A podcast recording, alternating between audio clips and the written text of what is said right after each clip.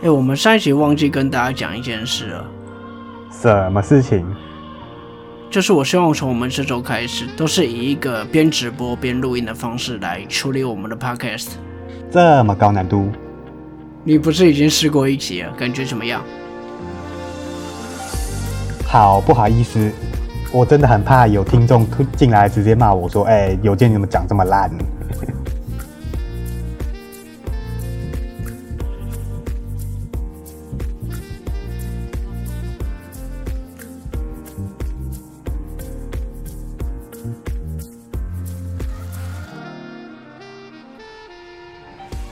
各位听众朋友们，大家好，欢迎收听中议题。你中意什么议题呢？我是主持人钟义群。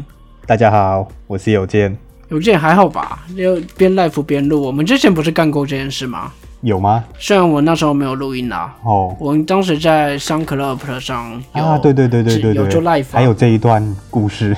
我们接下来都会尽量以边直播边录音的方式。那直播链接其实也都有贴在我的粉丝专业贴文里面。会想以这个方式的原因是，第一个训练我们两个，因为你以直播的方式，说真的，现在我预计应该是比较不会有人来看的。那做长期以后，如果有人来看的话，等于说我们的成功率要很高。讲一句话，不能嘴啪嘴太多，不可以喊 time。对，像之前录错就 time time time，哎，等下刚刚那边重录，或者是哦一直。删掉，删掉。这样。明明录了四十分钟，最后只有二十分钟。好，其实另外一个重点，其实是我想要有可能去做一个 live 互动。嗯，这其实跟我试播集讲的目标是一样的。嗯，我希望最后可以做一个及时的正式讨论空间。嗯，那当然，如果听众朋友们有来听我们的直播，然后跟到我们当周在做的议题。然后可能在聊天室留个言，我们可以直接回复，这样进行聊天。甚至之后如果有做起来的话，我们可以来接个口音。欢迎大家收听二一零零全民开讲，我是小周。接下来我们来接听台北 陈先生的电话。哎，陈先生，请讲，是这样吗？可能有人打电话过来，你这讲什么烂东西啊？你公他小。反正这个东西算是我们一个尝试啦。那我不太确定，因为你直播下来剪出来的感觉会怎么样，所以这两集可能有一些不好之处，就请听众朋友们包涵一下。那之后在直播的时候，我应该也会在粉丝专业发个文通知大家一下，我们哎直播喽。然后大家可以来听一下我们这首议题。嗯，其实会有个差别是，之前我们在上课 Club 直播的时候，我们是讲我们过去已经讲过的议题。嗯，所以当时会有点发现，哎，这些我们好像都聊过了，我们还要再聊一次吗？会觉得就是预设说大家已经知道这一个议题这样子啊。那那时候上 Club 有一些人进来听一听，然后他们可能中间进来也听不懂我们在讲什么这样子。对啊，所以其实我想要试试看用边录我们。这首主题，我们两个也第一次聊，嗯，大家就可以比较多发挥的空间啦，嗯，好，那这就是跟听众朋友们通知一下，那之后如果听众朋友们有兴趣的话，真的可以来我直播看一下聊聊天喽，不然之前都在那边讲干话，我根本没有开，对吧？然后都是我们两个在唱双簧，也不是说唱双簧，对吧？如果听众朋友能进来跟我分享您的看法的话，之后我们的 podcast 里面也可以听到您的语音放送哦。那当然，我现在只是在测试阶段啊，所以我先在我那个平台。那之后我可能可以考虑一下，开短一点的话，在 Instagram 或者是在 YouTube 上，我都可以试试看啦。那这之后的事情之后再讨论。嗯，那我们接下来要讲啥？那我们要继续聊在奥运发光发热的各位台湾之光。对，我们再来讲讲球员故事。哎，上一集好像都是我在讲，哎，要不要换你讲一下？我我声音不好听啊，你声音最好听了，我的天！如果不是棒球员的话，我我都不熟啊，真不好意思 啊。这一次刚好那个奥运，我们台湾棒球也没有出去比啊，真不好意思啊，没有我表现的空间呐。所以接下来我们来谈谈桌球教父庄智渊。嗯，其实庄智渊的一个情况跟我们前面讲的那位卢彦勋很像啦。嗯，我们可以看到这次奥运会中，庄智渊也没有一个教练在场。嗯。那当然，庄智渊的情况不太一样。庄智渊的教练的位置是要留给他的母亲，他的母亲也是我们国家代表队的足球成员，那也是庄智渊他的启蒙教练。对，所以庄智渊算是出生在一个足球世家啦。嗯，那从小就是由妈妈在教授他的正规训练，所以他就说那个位置是特别给他的母亲的。从他开始打球的时候，就是他母亲一路辛苦的栽培，所以在他二零零四年第一次打奥运，就是请他母亲坐在旁边。嗯，那今年他说了，他是最后一次打奥运了，他就希望有始有终，也算是对母亲的一个尊重。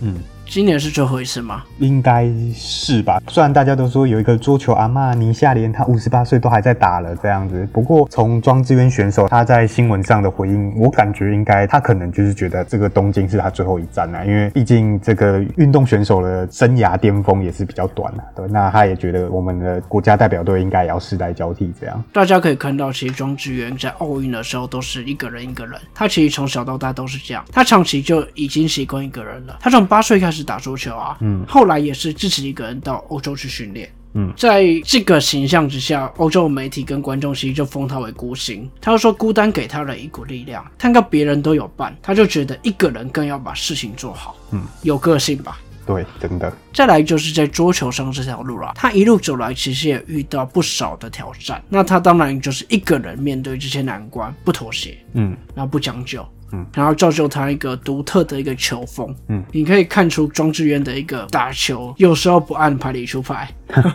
是啊，应该说也是他训练背景嘛，因为他有进过中国的国家二队训练，然后后来后来也去了欧洲，所以他可能有点中西融合的那种球风啊。那所以很多很多球员都很难适应他的这种打法，这样。所以他真的是能被称之为台湾的桌球教父，这就是他在台湾桌球界的地位。嗯，那你看他今年四十岁了，还在赛场上奔驰，还愿意带给我们所有观众一场场精彩的比赛。嗯，那其实刚刚也提到，他四十岁差不多要退役了，嗯，之后可能也不会再打了。嗯，那他退出桌球界了吗？也没有哦，因为庄智渊他为了培养出更多台湾新一代的桌球好手，那所以他在他的家乡高雄建立了一个智渊桌球运动馆。没错，他就自己建立了一个算是训练我们下一代的训练中心啦。嗯那可以讲个题外话，他其实是非常喜欢流浪狗，他很喜欢狗狗。嗯，所以大家有时候可以去看 Instagram 看，对其实他会看到一些喜欢浪浪的一些贴文。嗯，就是请大家一起爱护浪浪。所以其实你可以看庄世渊从小到大也都不是国家栽培，他现在还要自己栽培下一代。嗯，有啊，大家可以看那个之前木曜四超玩跟他一起录的那个一日庄子园，你会发现里面真的是六岁的小妹妹打得比我还好啊。对这真的感谢台湾足球教父台湾桌鞋有桌鞋吗？有有，台湾的桌球对不起庄智渊，嗯，又是一个跟卢彦勋、谢淑薇一样该被 respect 的人了。对啊，其实庄智渊他也有讲过很多非常励志的名言啊，像其中一句就是“我其实也不是怕输”，他其实就是不断告诉自己再努力一下，或许还有机会。传达出他这个快二十年来就是一路下来这个运动路的一个写照啊。对，这个就是庄智渊的一个感人故事。我们下一位可以来谈谈在今年奥运声量非常高的一位选手，谁呢？大家声量都很高啊。我们的小戴戴志颖。哦，王牌银行员。那这个就你来表现一下吧。好，就是我们现任的一个羽球女单世界排名第一，那今年在奥运拿下银牌的戴资颖。对，就是小戴，她的她的家人都热爱羽羽毛球运动。那她的父亲是原本是消防员，那因为他休闲时最喜欢打羽毛球，那小戴就有点耳濡目染呐、就是因为家人都喜欢打羽球嘛，那就跟着打。所以其实从她的故事来看，就是一开始其实没有受过正规训练，那她开始受过正规训练的时候，那很多教练都不看好他不拘一格的动作，因为他小时候就是在就是有点像路边路边公园阿北打球一样，他就是穿梭在各大羽球场这样打打打这样。因为这边要说的是，他在接触正规之前，他有点像我们篮球可能说的街头，嗯，他都是在街头私人的地方、公园，或者说你可以说体育中心吧之类的地方去打羽球。他刚开始其实没有接受到正规训练，嗯，只是他打羽球那群人打一打，发现哎，这个人好像有点强，对啊，最出名他姐姐嘛，刚开始跟他打，发现怎么打都打不赢，所以才开始把他推出去，让他接受一个正规训嗯，对。那刚开始训练的时候，很多教练都不看好他，因为他的动作就就怪怪的啊。比如说有人就说那个投篮姿势很奇怪，这样。那所以他的那些教练都试图矫正他。不过小戴就认为说，这个羽球没有所谓标准动作，所以他坚持他自己的打法。所以你在现在赛场上看到小戴用假动作把对手定在原地，那让对手摸不着头绪的这种打法，其实就是他从小在各种不同的一个环境跟不同对手交手中去所培养出来的一个能力，这样子。所以你看，我们讲到现在，你有没有觉得讲了这么多人，好像都是 自己练出来的？嗯，所以你要说我们的，大家林依如有培养啦，嗯，郭幸存在选择举重以后可能有培养，嗯，那戴静颖其实从之前到现在好像也不是政府培养的，他刚刚有提到他是王牌银行员嘛，对，他十八岁就入职河库金库，那成为选手后其实也是河库一直在赞助他啦。嗯，那像上一集讲到经济舱风波，其实也是。大家才知道说，哎，原来他出国比赛都是受到长隆的赞助，然后可以坐商务舱这样。那对啊，我们的体育署或者是羽协在哪里啊？所以其实我一直觉得培育选手这方面啊，我们真的不要太期待政府会有什么作为啦。啊，人就这么多，资源就这么少，你想要政府去能够培育到所有人吗？不可能。嗯，各国其实，在运动选手大多数成名的都是选手自己成名啦。嗯，那我只希望政府不要在那边趁热度，说哦，这个是我培养的就好了。嗯，也然后也不要扯后腿啊。不过说真的啦，我个人认为，我个人私心认为，这个河库的行销能力要加强啊。你看他。手中有小戴，然后棒球有那个王牌，就是吴森峰嘛，也是常常国家队征召的。但是你不觉得小戴球衣上那个合作金库的 logo 很丑，而且不太显眼吗？那就是河库的行销能力太烂啊。其实河库在国内的运动界，其实他真的赞赞助的很多啦，就是，但大家也都没有去注意到。虽然河库背后也是有一些公股，但是它相对台银那些都还是比较束缚，比较没那么大，所以真的也是要感谢。合作金库对于体育人才的栽培，这样。OK，那我们可以来再谈我们下一位选手。那下一位要换谁呢？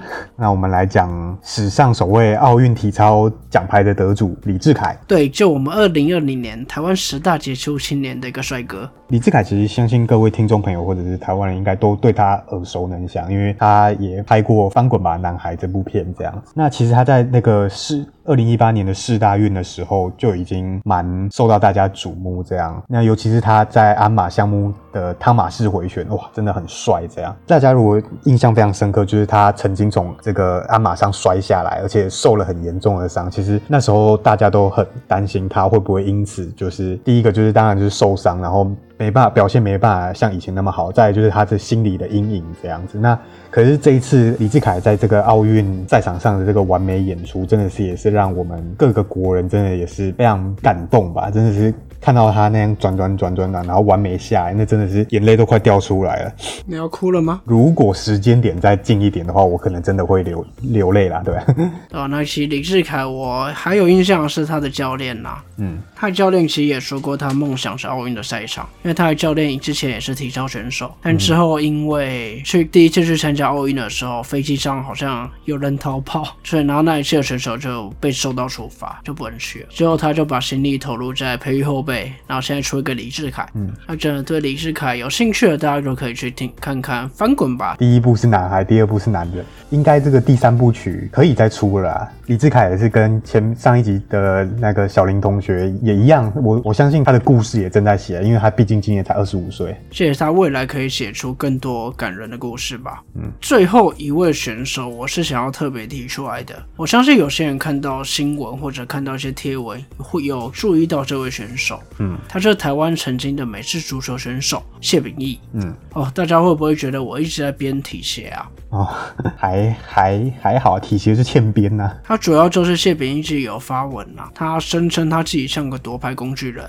他们美式足球代表台湾出赛，结果他在赛场上受伤，我记得是十字韧带。嗯，那十字韧带受伤以后，你可能连走路都不能好好走了。嗯，你只能拄着拐杖，说真的也没有办法好好行动。为什么我会知道？因为我也断过十字韧带。嗯。那在比赛结束以后，橄榄球团回到台湾，进到机场以后，当下宣布就地解散。那他当然傻在原地啦，嗯，他连行动都没办法行动。再来，他的美式足球生涯怎么办？没有人告诉他要去哪边就医，没有人告诉他接下来怎么做，就是治疗跟复健这样啊，对吧？所以他就宣称他自己很像夺牌工具人。这也就是谢炳一当时发的文。嗯，那我们也试着在网络上找一下谢炳义的相关故事，发觉一个问题，就是好像找不太到相关资料了。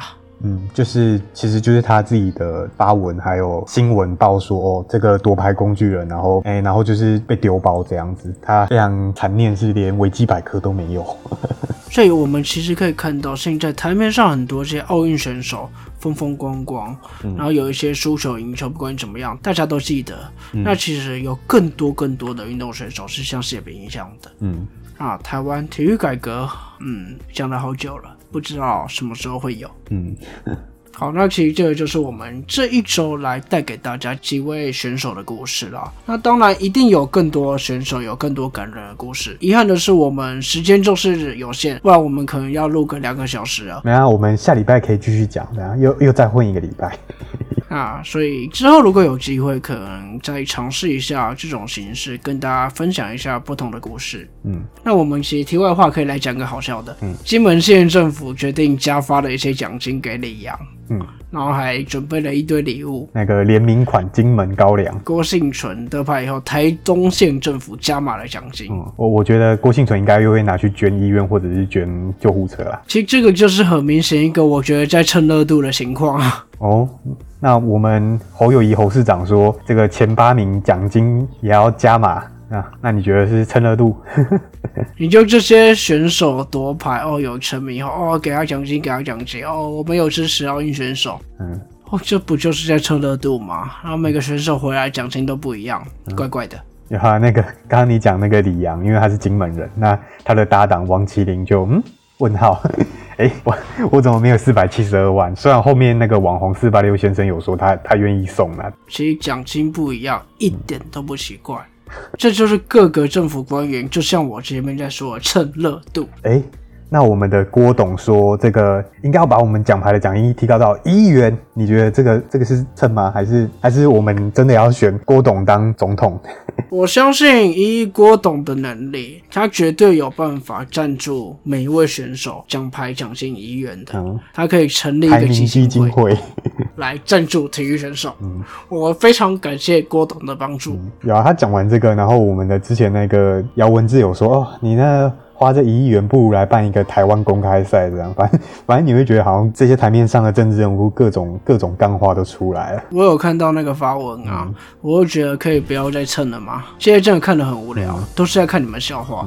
好，那我们运动选手故事的主题这一拜就先到这吧。嗯，那有任何好故事、好意见想要分享给我们的朋友们，都可以到我们的粉丝专业留言，或者在我们直播的时候来跟我们聊聊。欢迎大家来按赞、订阅、分享，并开启小铃铛。那如果有盈余的话，可以欢迎抖内给小钟，不是抖内给小钟，是抖内给综艺题。欢迎抖内给综艺题。那个差很多啊。哦那我现在真的有开喽，我现在，嗯如果我们在录的时候，当下我们都会开，那大家真的可以来聊聊天。那回到另外一个主题，下周要讲啥？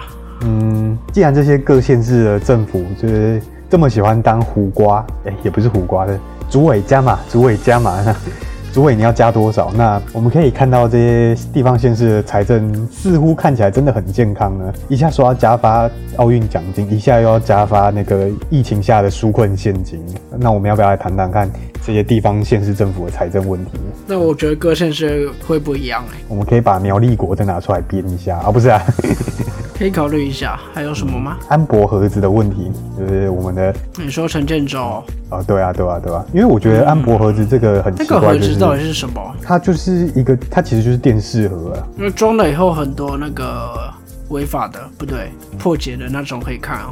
就是它不止哦，它可以看国外，比如说半岛电视台啊、NHK 什么，你在国外看到了什么，你在国内就可以看到，是真的蛮强大的啊。不过就是我觉得它很奇怪，就是你贩卖的有罪，那买的人无罪。那像政府在取缔违法改装车，你怎么不去罚这些机车行或进口商？就很奇怪啊，对吧？好像是哎。那这个东西有法可管吗？有那个智慧财产权跟著作权法的问题。那这个的确是可以讲的一个问题哎。嗯，除了从法规面来讲，另外一个点就是，我们可以讲到我们的第四台，那真的蛮废的，就是。其实为什么这些人会去装安博盒子？当然就是因为我们第四台真的又贵又难看，这样。这可以来讲讲看，从看法规面、理论面跟实物面，应该是可以发酵的一个议题。最后你要讲另外一个可以讲的就是我们双北终于开放内用了，你敢吗？诶，你问我，我有 A Z 护体，我当然敢啊。但其实，哎，对耶。重点是店家，你要看店家敢不敢啊？像像其实我看到很多我们家附近的早餐店，它一样还是只开放外带啊，它不敢内用啊。因为现在开放内用要很麻烦啊，要梅花座又怎么样？要要有隔板啊那些东西。那有些小店家你没有给再给他梅花座，他就五个位置，他只能坐两个位置，那他干嘛开？而且这些隔板也是也是要成本的，还要消毒，还要怎样？哎，那个酒精不是不用钱啊？但这个又是疫情了，所以我们考虑看看吧。安博盒子那个，我觉得可以来找找看，但我觉得那个资料不太好找。嗯，好，我们再努力看看吧。我们自己再讨论讨论。那这礼拜就先到这边，也也欢迎听众朋友提供意见，让我们有一个可以讲的议题。这样，那也希望听众朋友们会喜欢我们偶尔会来一次这种不同的主题。那之后我们也会多尝试一下不同的方式啦，就希望听众朋友们在我们尝试阶段的时候也可以体谅一下。那也感谢大家的收听啦。那这礼拜就先到这，这里是中议题，我是钟义群，我是有健，我们下周见，拜拜。